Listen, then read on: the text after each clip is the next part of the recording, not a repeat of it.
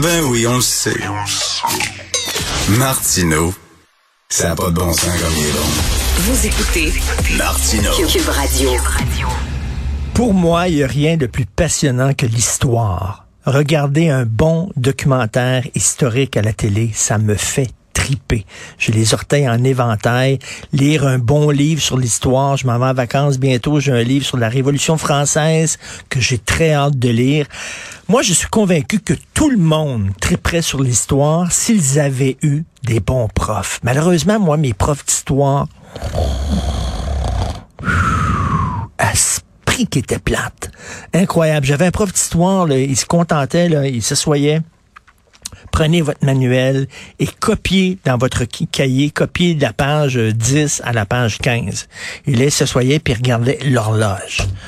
Ça n'a pas de bon sens. Heureusement, il y a des bons profs d'histoire et je tenais absolument à parler à Laurent Turcot, qui est un phénomène. Il est professeur au département des sciences humaines à la section histoire de l'Université du Québec à Trois-Rivières. Il est titulaire de la chaire de recherche du Canada en histoire des loisirs et des divertissements et il a une chaîne YouTube qui, euh, qui a jusqu'à maintenant 340 000 abonnés. Et sur sa chaîne, l'histoire nous le dira, ben, il parle d'histoire à des jeunes, puis il les intéresse. Laurent Turcot, bonjour. Bonjour. On peut rendre l'histoire intéressante? Oui, on peut rendre l'histoire intéressante. Puis comme vous l'avez dit, en fait, souvent, c'est des gens qui nous ont donné la flamme. Moi, ça a été ça. Oui. Ça a été beaucoup la famille aussi. On me racontait l'histoire.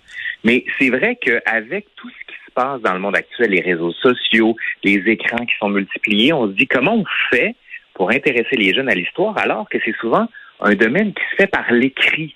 Puis on dit, bon, ben, si on lit, on, on devient plus intelligent.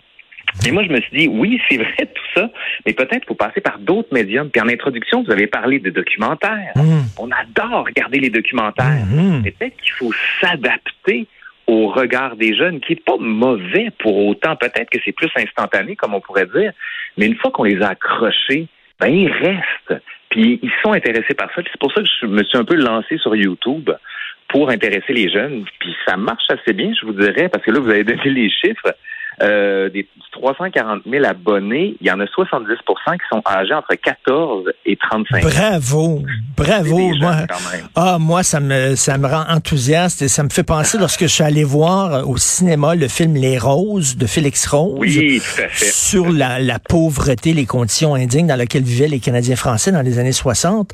Il y avait plein de jeunes dans la salle. Et si vous saviez le, le bonheur que ça me, me fait de voir des jeunes qui s'intéressaient à l'histoire du Québec, et vous disiez, Monsieur Turcot, raconter l'histoire. Parce que c'est ça, c'est ce que vous faites, vous racontez l'histoire. Ben, c'est un récit, c'est ça qu'on oublie. C'est qu'on n'a pas envie d'ouvrir un livre puis de lire l'histoire comme si c'était un rapport d'impôt avec des chiffres. C'est fondamental, faut qu'il y ait ça. Sauf que quand on s'adresse aux gens, faut qu'il y ait une mise en abîme, faut qu'il y ait une mise en récit, faut qu'il y ait un punchline à un moment donné, faut qu'il y ait des protagonistes. Il faut finalement faire un peu de théâtre avec ça, mais en respectant les faits. Parce qu'il y a des choses qui se sont passées. Puis il faut voir aussi, puis c'est ça qui est intéressant. Moi, je m'inspire beaucoup des, des réalisateurs, puis un que j'aime beaucoup, c'est Quentin Tarantino Oui. qui, on le sait, aime voir la même histoire de différents personnages. Puis des fois, j'adopte ce système-là pour qu'on dise, bon, ben, tel personnage a vécu les événements de telle manière. Prenez l'exemple de la Révolution française. Prenons l'exemple du 14 juillet 1789. Oui. Le gouverneur de la Bastille, lui, qui voit les révolutionnaires qui arrivent, on peut vivre toute la prise de la Bastille de sa perspective. Hum, On renverse un garde française, on renverse le peuple, on renverse un aristocrate. Même événement, différentes perspectives. Ça, je pense qu'il y a quelque chose de très important. Puis mon rêve, c'est de le faire, ça, si on avait de l'argent, là, c'est de faire ça pour les plaines d'Abraham.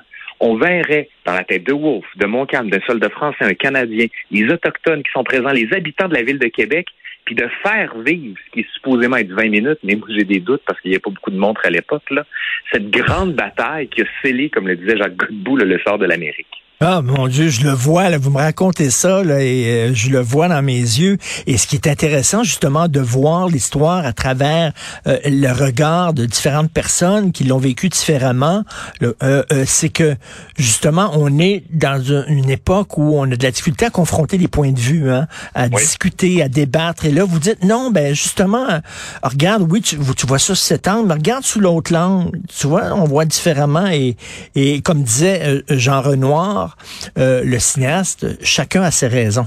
C'est ça qu'il dit. Oui, exactement. chacun a ses raisons. Puis le but de l'historien, de l'historienne, c'est pas de juger, mais comprendre. Quand on regarde l'histoire pour essayer d'armer un présent actuel, on a souvent tort. Mais quand on, c'est ce que j'essaie d'apprendre à mes étudiants à l'Université du Québec à Trois-Rivières, c'est de se décentrer, de décentrer le regard pour regarder, par exemple, les gens d'il y a 200, 300 ans et ne pas se dire, mon Dieu, qu'ils sont sales. Non, c'est pas ça qui est intéressant. La question, c'est de se poser, pourquoi est-ce que pour eux, ils sont propres? Pourquoi est-ce que pour eux, euh, par exemple, ne pas prendre de bain pendant des mois, c'est considéré comme être propre? Donc, quand on arrive à se décentrer, à défaire notre regard, on arrive à entrer dans l'outillage mental de l'autre, puis là, tout d'un coup, ah, ça devient tellement plus riche comme perspective. Moi, c'est ça à quoi je crois fondamentalement. C'est ce que j'essaie de faire sur YouTube le plus modestement possible.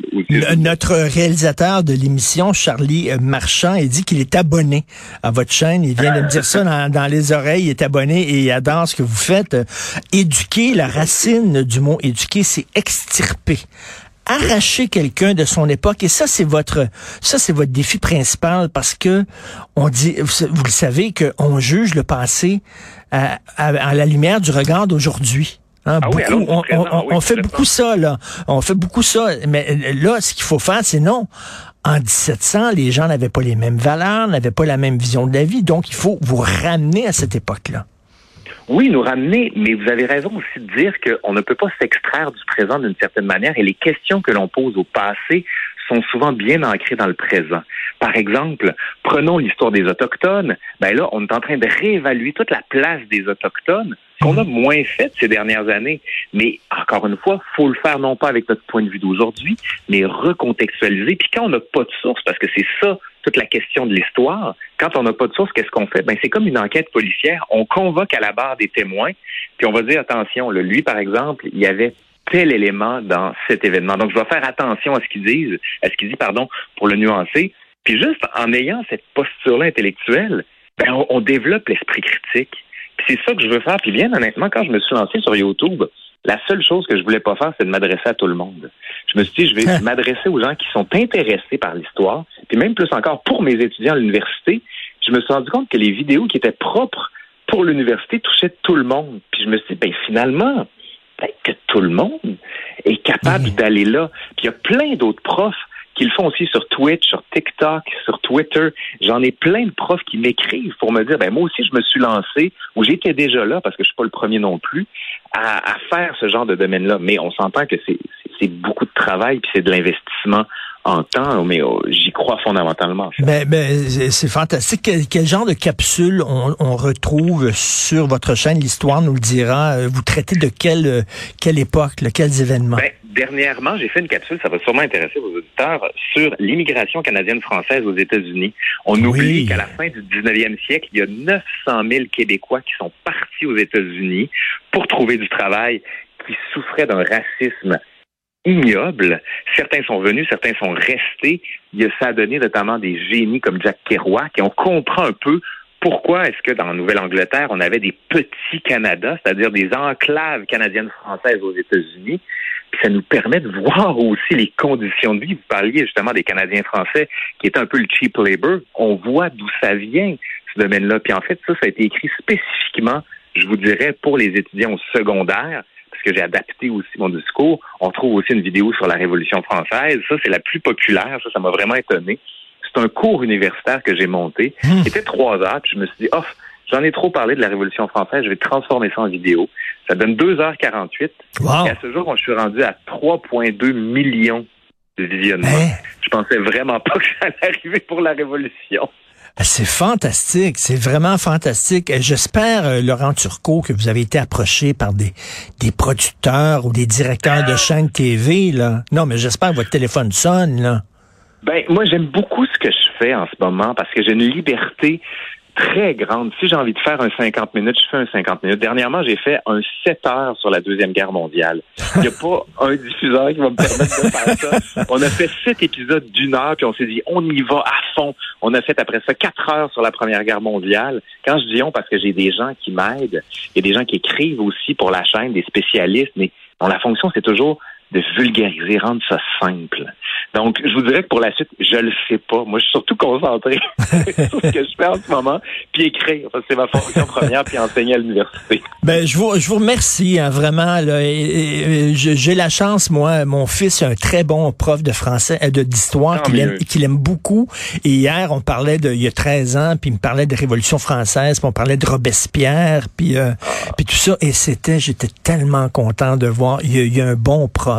Et euh, vos, vos étudiants sont chanceux de vous avoir, d'avoir un prof comme vous. Et c'est le fun de voir qu'il y a des profs enthousiastes comme ça. Et comme vous le dites, vous n'êtes pas seul. Il y en a d'autres comme ça. Là. Il faut y croire, faut y croire. Si on ne croit pas en l'avenir, on ne croit plus en rien. Oui, tout à fait. Ben merci. Puis j'encourage tout le monde à aller sur la chaîne YouTube. L'histoire nous le dira. Euh, des, des, vidéos passionnantes. Et, euh, et, Charlie ici, Marchand. Ben oui, il est français, Charlie Marchand. Les autres, ils ont une relation particulière à l'histoire. oui, mais ça s'en vient. On est en train de bâtir ça au Québec. Vous allez voir. Vous allez voir. Grâce à des gens comme vous. Merci beaucoup, Laurent Turcot. bon week-end. Au revoir. Au revoir. À vous.